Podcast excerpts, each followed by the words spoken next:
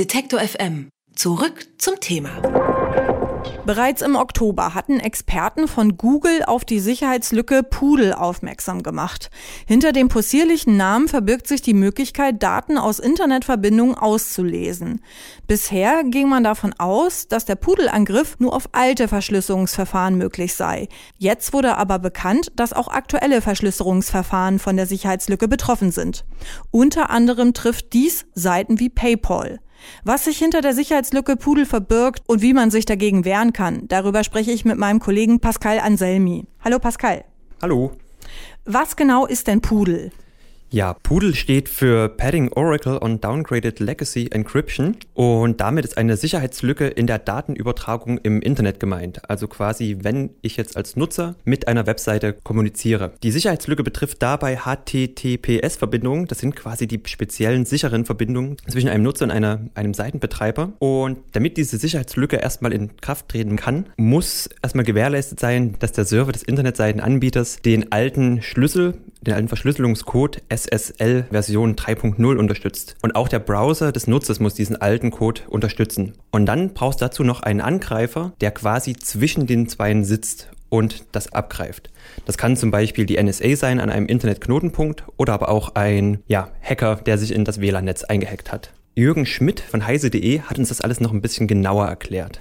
Der eigentliche Angriff funktioniert so, dass Sie eine eigentlich sichere Verbindung, wie Sie sie zum Beispiel zu Ihrer Bank aufbauen, eine verschlüsselte Verbindung, dass da ein Angreifer in der Mitte die Protokollversion der ausgehandelten Verschlüsselung runterhandelt. Der also verhindert also, dass eine Verschlüsselung mit aktueller Version zustande kommt, sondern erzwingt eine Verschlüsselung nach dem Standard SSL v3.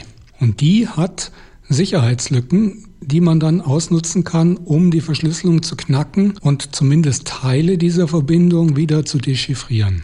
Was wurde denn dagegen getan?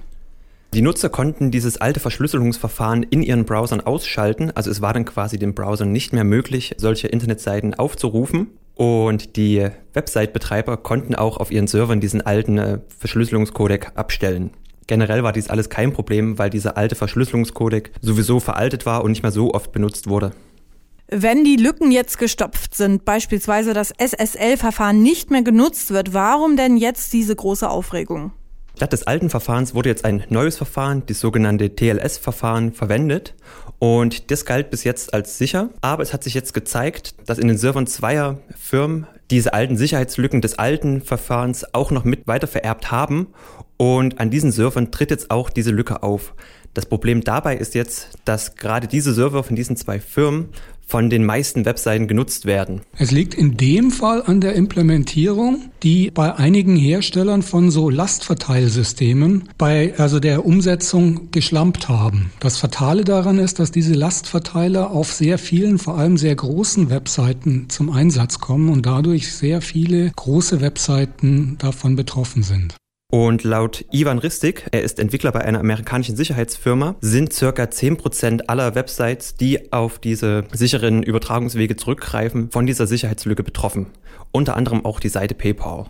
Wie kann ich mich dann jetzt gegen diese Pudelangriffe schützen? Ja, von Nutzerseiten aus kann man relativ wenig machen. Das Problem liegt auf Seiten der Website-Betreiber, weil in ihren Servern die Sicherheitslücke steckt. Herr Schmidt hat uns das noch ein bisschen weiter erläutert, was man genau machen kann.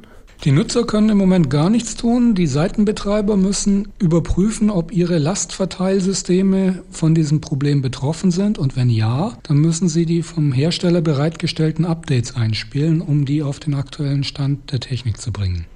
Das Einzige, was man direkt machen kann, ist einen Test zu machen. Da gibt es eine Testseite, wo man Internetseiten testen kann, ob sie diese alte Verschlüsselungsmethoden noch nutzen. Wir haben auf der Detektor FM Seite mal den Link hingestellt. Ja, man kann dann einfach nur versuchen, diese Seiten zu vermeiden.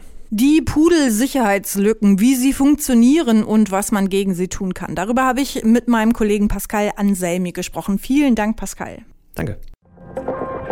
Alle Beiträge, Reportagen und Interviews können Sie jederzeit nachhören im Netz auf detektor.fm.